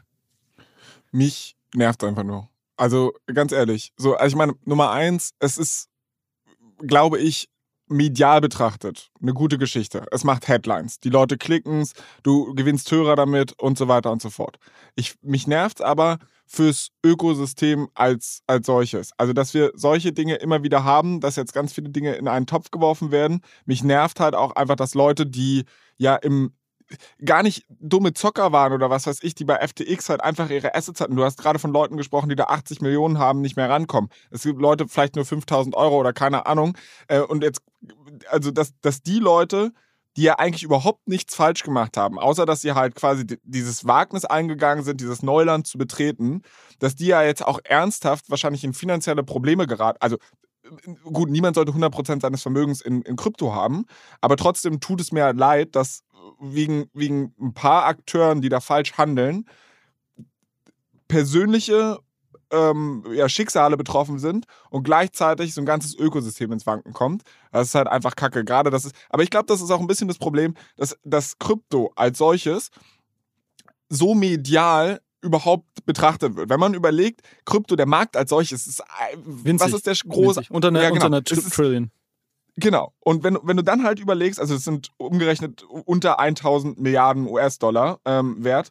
Und wenn man dann halt mal überlegt, wie viel Fokus, die, also es ist ja auch gut, weil technische Innovationen ja äh, da passiert und maybe ist Krypto die Zukunft und so weiter und so fort. Aber das Problem ist, das lockt natürlich auch ganz viele Leute an, die da den großen Goldrausch wittern und was weiß ich, die das Ökosystem nachhaltig schädigen. Und maybe wäre es besser, wenn nicht jeder irgendwie drauf guckt, wenn es nicht so viele Goldjäger geben würde und die Technologie einfach mal Stück für Stück, weil es ist halt vielleicht einfach kein Projekt, was in zehn Jahren den großen Durchbruch hat, sondern was eine Entwicklung ist, die vielleicht 20, 30, 40 Jahre äh, dauert und die sich einfach mal in Ruhe entwickeln sollte. Das sind so meine fünf Cent zu der ganzen Nummer.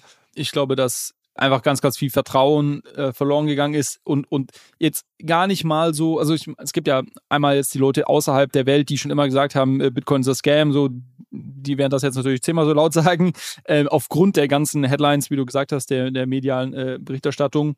Ähm, so, das ist, das ist das eine. Das andere ist, und das finde ich viel, viel schlimmer, das ist das Ganze, das ist quasi innerhalb äh, dieses kleinen Ökosystems, das einfach die Leute, glaube ich, auch so ein bisschen satt haben, dass, dass immer wieder solche Geschichten passieren, dass wir uns immer wieder so, äh, und, und das ist wahrscheinlich irgendwo menschlich am Ende des Tages, dass sich immer wieder so, so so Figuren, so Leader äh, und irgendwie so so Kulte, so ein Kult um so eine Figur, äh, um eine Persönlichkeit bildet. Also Sam Bankman-Fried, äh, wir hatten diesen Suzu von von Three Arrows Capital, den Typen und es gab noch ein paar andere davor. Es gab hier den, äh, wie heißt der, Frog Nation Typ, keine Ahnung. Das, also, da gibt's immer wieder so, so Typen, äh, äh, und es sind in der, in der Regel Männer, äh, vielleicht sind es in Zukunft auch Frauen, die irgendwie so ein so ein so ein ähm, äh, ja Following dann aufbauen und irgendwie auf die sich alle fokussieren.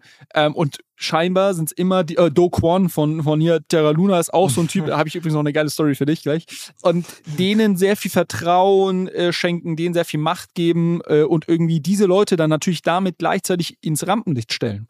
Und diese Leute schaffen es irgendwie immer, äh, das dann kaputt zu machen und, und somit äh, schafft es halt dann auch diese ganzen äh, Schlagzeilen und so weiter. Ähm, ja, ist sehr, sehr schade. Also ich, ich glaube, dass das ähm, extrem negativ ist. Also wirklich ähm, nochmal ganz anderes Kaliber als, als Terra Luna. Ähm, vielleicht zu vergleichen damals mit dem Mount Gox Hack 2013, wobei man da sagen muss, dass äh, das Krypto damals äh, viel, viel kleiner war und, und das hat irgendwie fast keinen interessiert außerhalb der, der Bitcoin-Blase damals.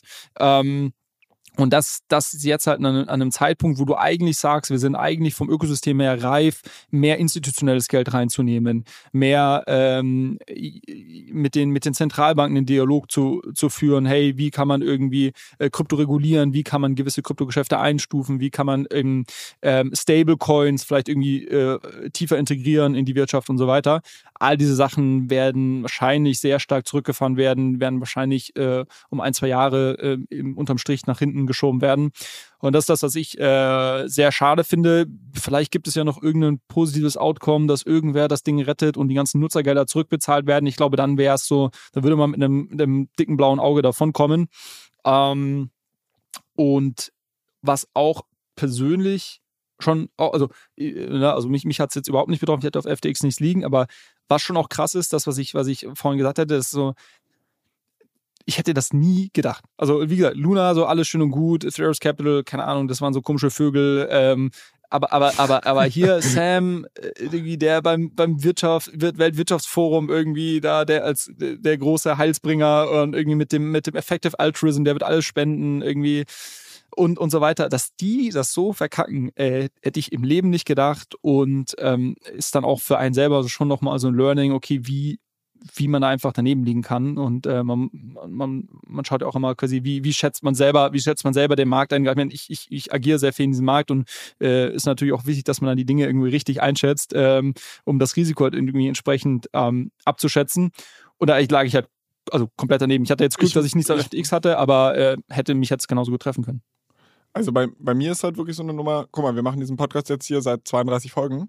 Ähm, ich habe zunehmend irgendwie Vertrauen ins Kryptosystem gewonnen, weil ich bin ja hier gestartet als der Skeptiker und du hast mir gezeigt, hey, nicht alles im, im Kryptospace ist scammy oder was weiß ich, sondern es gibt halt auch wirklich Innovationen. Das Problem ist, wenn dir es schon schwerfällt, sowas auseinanderzuhalten, dann wird es mir noch viel schwerer fallen. Und ich bin jetzt halt einfach so eine Sache, ich habe mich zunehmend rein, habe mich groß drüber aufgeregt, dass ich immer hohe Transaktionskosten zahle, habe mit ganz kleinen Summen angefangen, habe dann immer mal ein bisschen mehr gemacht, habe gesagt, okay, das ist was Gutes, das ist nichts Gutes, hier mache ich nur, hier gamble ich mal ein bisschen, hier mache ich vielleicht auch mal ein langfristigeres Investment. Also, dass ich jetzt wirklich mal einen größeren Chunk meines Vermögens in Krypto investiere, ist aktuell so, dass ich sage, hi, hi, hi, ich weiß nicht, ob's, äh, also das, das wirft mich halt in meiner Entwicklung, ganz persönlich, mhm. auch äh, zumindest mal nicht 32 Wochen zurück, aber bestimmt mal 10 Wochen zurück. Und deshalb auch die Frage, was, wir haben jetzt ganz viel über die Industrie, wir haben ganz viel über was ist eigentlich passiert gesprochen. Aber was, ohne dass du mich jetzt in der Anlage berätst, aber was soll ich denn jetzt machen? Ich meine, langfristig glaube ich zum Beispiel ans Ether-Ökosystem. Der wurde mit runtergezogen.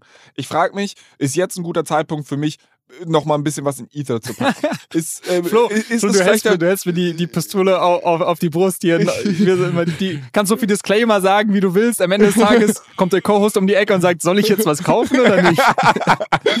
ja, oder, oder sollte, sollte ich jetzt Solana shorten? Wird das Ding, wird ah, ja, genau. das Ding weiter da, runtergehen? Da oder, sprechen, äh, ne? So, solche Sachen. Ich habe zum Beispiel gar keinen Plan. Also im Moment sitze ich da, verkrieche mich mal in der Höhle, habe meine Hände über dem Kopf und denke mir so, wann ist es vorbei? Äh, aber eigentlich denke ich mir, sollte ich jetzt vielleicht proaktiv sein? Sollte ich jetzt irgendwas tun?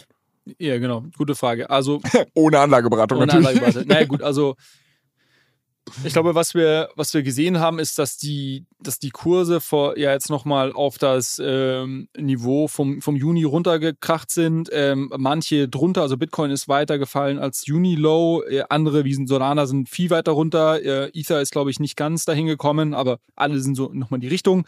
Ähm, es kann natürlich passieren, dass die auch noch, noch mal weiterfallen. Ich glaube, du musst, und das, das hatte ich, glaube ich, auch schon von Anfang an äh, gesagt, ich glaube, du musst einen gewissen Zeithorizont mitbringen, wenn du in diesem Ökosystem ähm, investiert. Ich glaube, äh, was ein großer Fehler ist, ist da jetzt irgendwie Geld reinzutun, ähm, wo du sagst, okay, ich brauche das in ein, vielleicht zwei Jahren wieder und dann muss ich da irgendwie auch entsprechend im Plus sein, weil ansonsten muss ich es verkaufen, dann meine Verluste irgendwie realisieren. Ähm, ich glaube, das, das sollte man grundsätzlich im Hinterkopf behalten.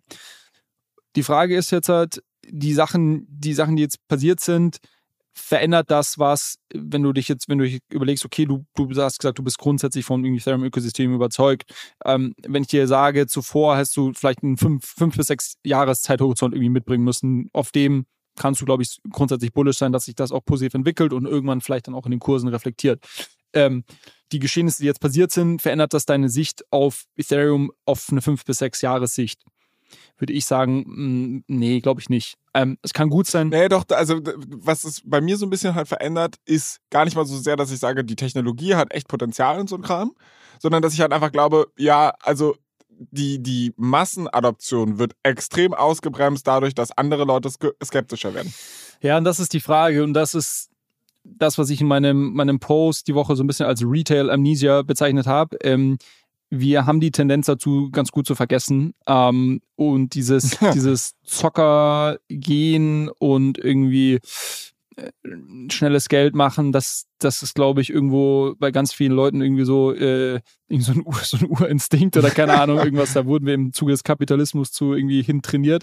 Ähm, und deshalb glaube ich, lass mal zwei, drei Jahre ins Land gehen. Da spricht keine Sau mehr drüber. Ähm, schau, wie viele Leute 2017 im ICOs irgendwie Geld verloren haben. Die sind auch alles letztes Jahr wieder reingesprungen, als dann die NFTs plötzlich da waren. ähm, deshalb, also da bin ich, ja, da bin ich, da verändert sich für mich wenig. Ich glaube, was man sagen muss, die, die Geschehnisse jetzt die, jetzt die Woche, würde ich sagen, die die verlängern halt irgendwie die, den Zeithorizont nochmal so um ein bis zwei Jahre. Weil es kann ja gut sein, dass wir jetzt irgendwie einfach nochmal, ähm, dass sich alles rausschiebt, dass alle Gespräche länger dauern, dass das Vertrauen weg ist, das muss erst wieder gewonnen werden. Ähm, langfristig und, und na, ich ich spreche auch oft von der, von der Blockchain als Technologieplattform, ändert das nichts an meiner Überzeugung davon. Ähm, ich glaube, man hat wieder viel gelernt, man hat, weiß jetzt wieder, okay, was braucht es an Regulierung, was braucht es, was ist wirklich äh, DeFi, was ist nicht DeFi. So, das ist auch eine Sache, die, glaube ich, in die Köpfe erstmal reinwachsen muss über die Zeit.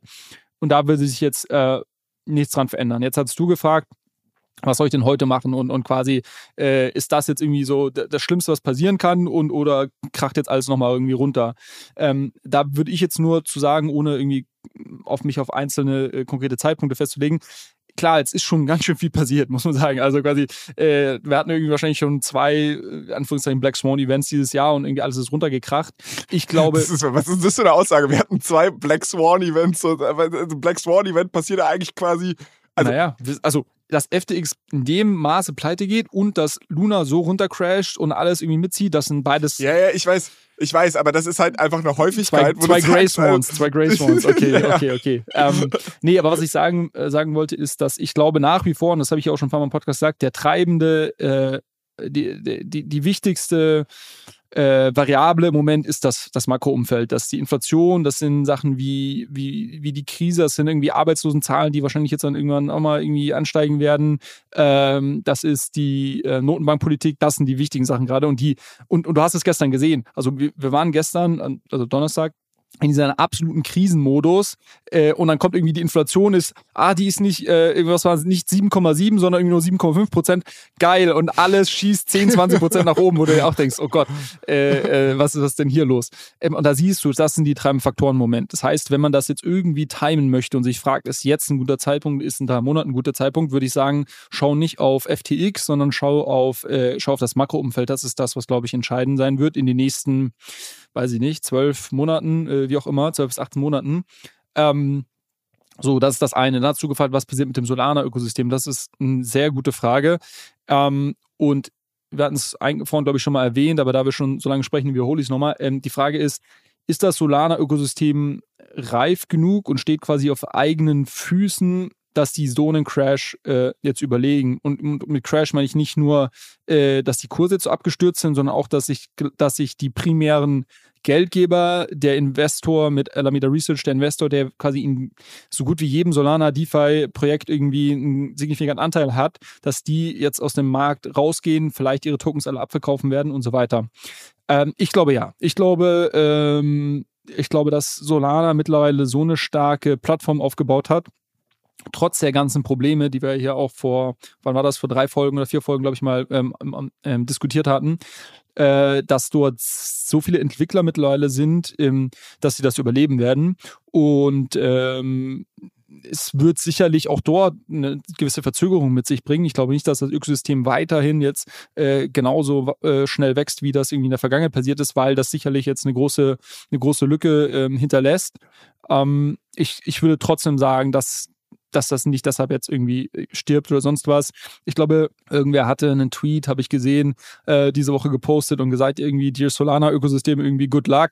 Ähm, ich hoffe, äh, das war irgendwer aus der Ethereum-Community und hat er geschrieben, ich hoffe, das ist euer 80, 80 äh, Dollar Ether-Moment, weil im März 2020 im Zuge des, dieses Covid-Crash ist Ethereum irgendwie auf 80 Dollar runter äh, und irgendwie viele haben es eigentlich schon tot gesagt. Ähm, und ähm, wahrscheinlich, ich würde es eher so einordnen. Das ist quasi jetzt so der, der, der richtige Tiefpunkt und ähm, glaube, dass sich Solana eher, eher da wieder raus, ähm, rausholen wird. Ich hoffe es für meine Schuhe. Für deine ich Schuhe. Ich hoffe es für meine Schuhe. Ja, okay. Na gut, also ich, ich habe dem nicht wirklich was zu entgegnen. Also ich meine, wir hatten über Solana ja schon mal in der Folge gesprochen. Ich glaube, die Technologie hat ihre Schwierigkeiten, aber auch ihr Potenzial.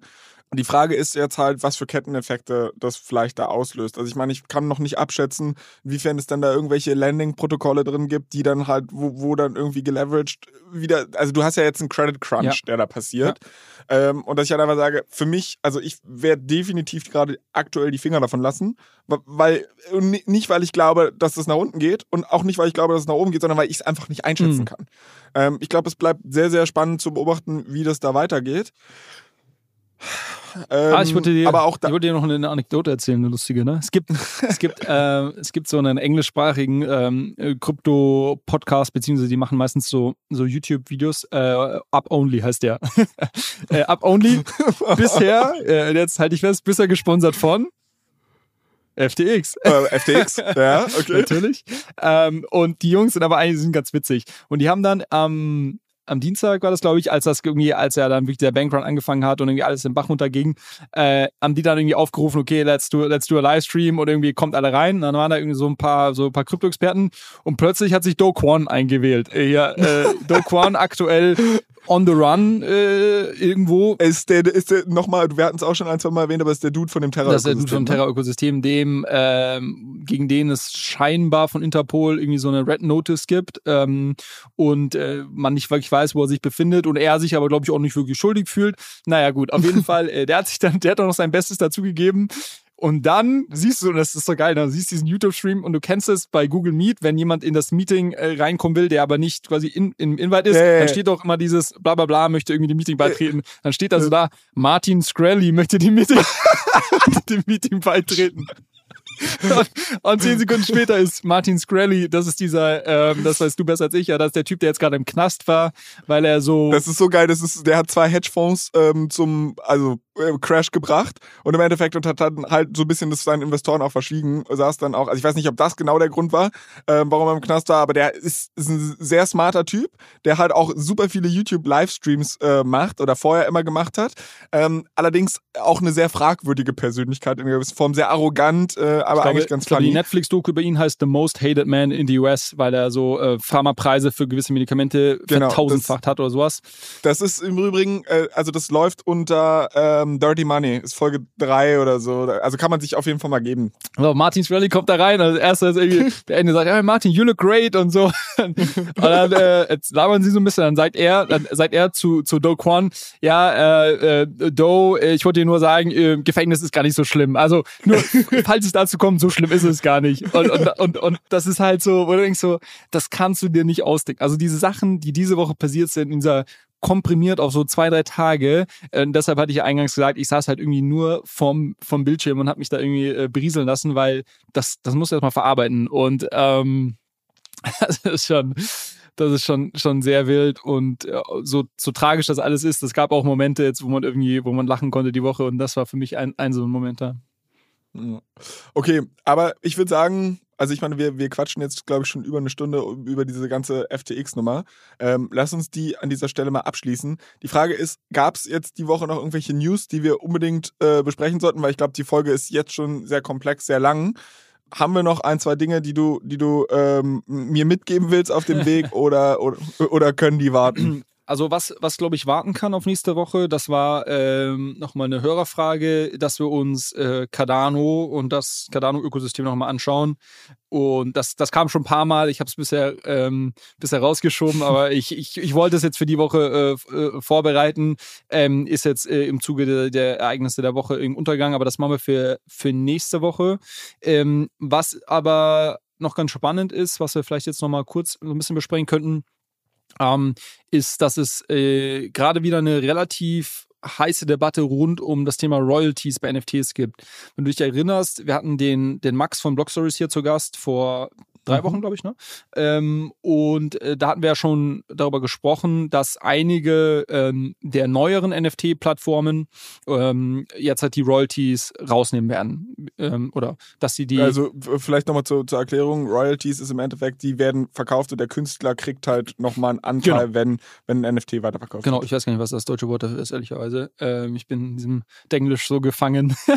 Gibt, äh, naja, auf jeden Fall, äh, genau, wie du sagst, ist quasi eines der ursprünglichen großen Argumente für NFTs, die auch mal genannt wurden, ist quasi, hey, wenn das Ding, das ist digital und jedes Mal, wenn es weiterverkauft wird, kriegst du quasi dann x Prozent als Künstler, ähm, weil das eben abgebildet werden kann. Ähm, Im Gegensatz zu, wenn ich ein Kunstwerk hier kaufe und das dir verkaufe, das kriegt kein Mensch mit und somit entrichte ich auch nicht ähm, irgendein, irgendein Geld, das dann von dem Kaufpreis an den, an den Künstler geht, an die Künstlerin geht. Ähm, so, äh, das Thema ist aber, das haben wir damals ausführlich erklärt, deshalb jetzt nur ganz kurz nochmal, das ist so ein bisschen ein Missverständnis, weil diese, diese Royalties, die können nicht im nicht wirklich gut im Code abgebildet werden können. Also äh, wenn du einfach nur einen Smart Contract anschaust, der aus dem quasi ein NFT äh, gemintet wird, da steht da nicht drin, irgendwie, dass, äh, dass so und so viele Royalties ähm, sind. Also es würde, es würde ja sogar möglich sein, das Problem ist, du hast allerhand Probleme, weil du von, wenn du dein NFT von deiner eigenen Wallet in eine andere Wallet von dir transferierst, hättest du ja das Problem, dass auf einmal Royalties fällig mhm. werden, obwohl gar keine Ja, es gibt, es gibt auch noch andere Probleme. Äh, genau, aber es ist, also okay. es würde jetzt weit finden, aber es gibt, es ist nicht wirklich einfach umzusetzen. Und es gibt mittlerweile viele Börsen, die eben diese, diese Royalties missachten oder halt sagen, nee, bei uns gibt es keine Royalties. OpenSea zum Beispiel, was ja so die, die erste sehr, sehr große NFT-Plattform äh, war oder äh, Börse war, die entrichten Royalties. Und das enforcen die aber selber. Das heißt, wenn äh, dort NFT verkauft wird, dann läuft das über die Smart Contracts von OpenSea und da steht dann drin so und so viel Prozent Royalties. Das, was halt ursprünglich mal bei der Kollektion hinterlegt wurde, das wird dann eben an die Adresse des Künstlers oder der Künstlerin ausgeschüttet.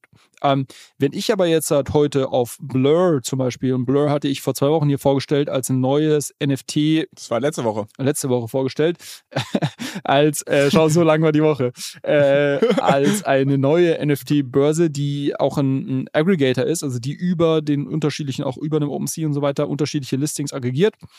Wenn ich über Blur ein NFT kaufe, das eigentlich Royalties hat, auf OpenSea zum Beispiel, dann kaufe ich es ohne Royalties, ne? Weil quasi der Kauf dann über, über Blur stattfindet und nicht OpenSea erst gefragt wird, okay, bitte entrichte deine Royalties.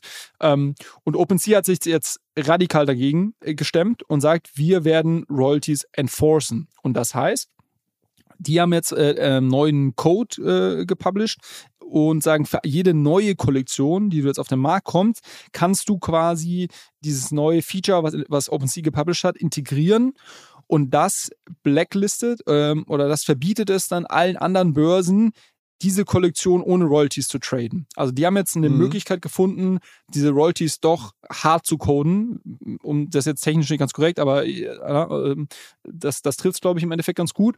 Und sagen halt, okay, wir stehen für Künstler-Royalties und äh, wir, wir, ähm, wir sagen, dass das eine gute Sache ist und dass dieses quasi ganze Umgehen, was die anderen Plattformen jetzt auch so ein bisschen ja als, als Wachstumshack oder als Growth-Hack ähm, ja, gemacht haben, dass sie sich hingestellt haben und gesagt, bei uns gibt es keine Royalties, alles ist günstiger, die st stellen sich jetzt dagegen. Und jetzt ist die große Debatte gerade, was, sagt, was hält man davon? Es gibt natürlich viele Leute, die sagen, hey, vor allem natürlich auch die Künstler, die sagen, hey, wir finden das gut ähm, ähm und, und das ist quasi unser gutes Recht.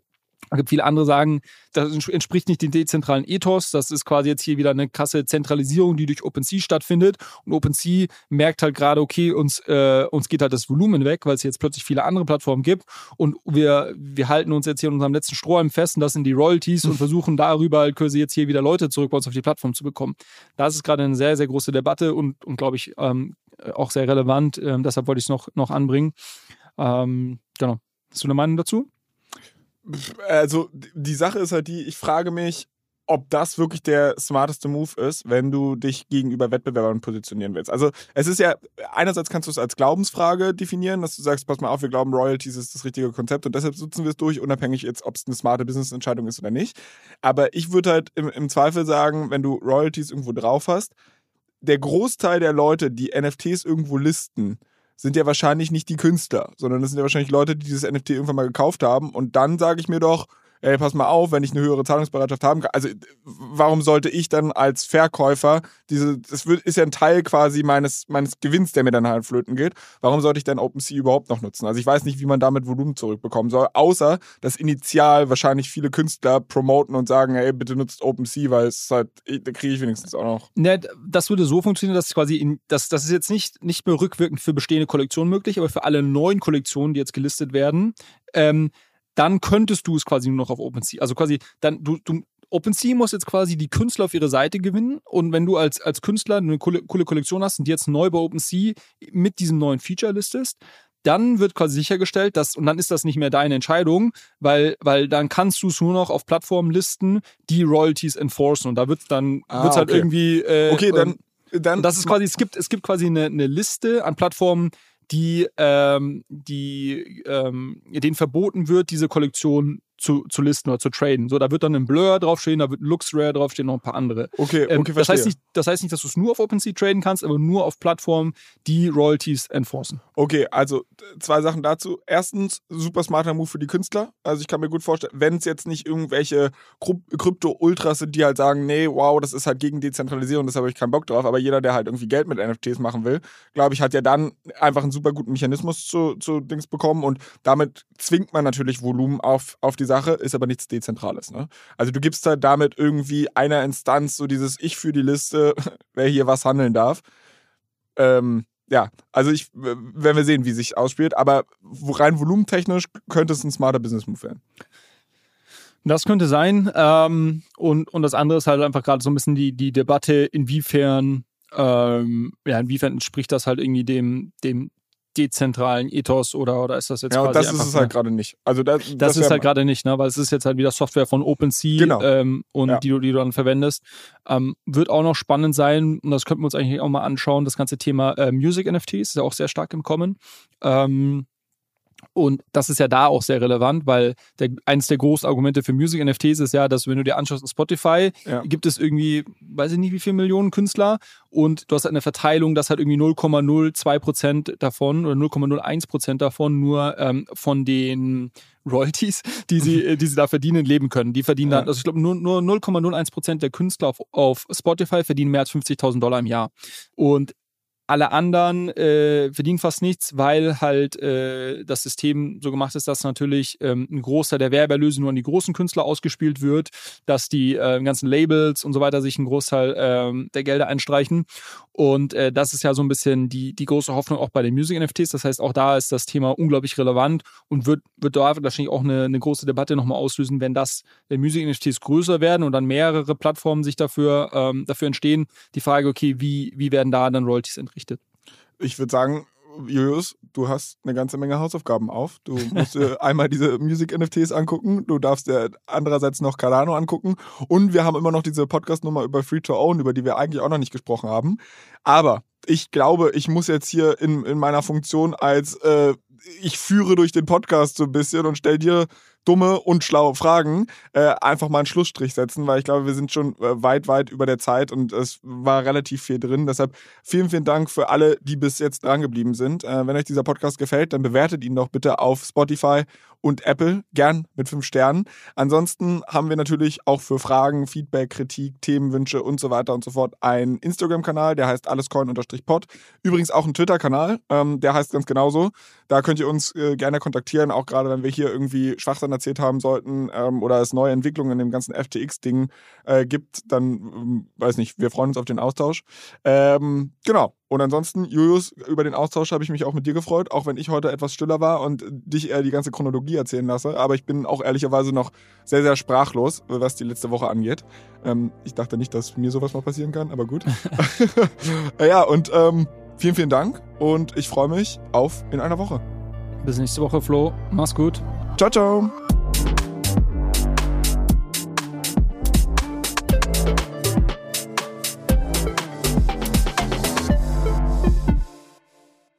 Dieser Podcast wird produziert von Podstars bei OMR.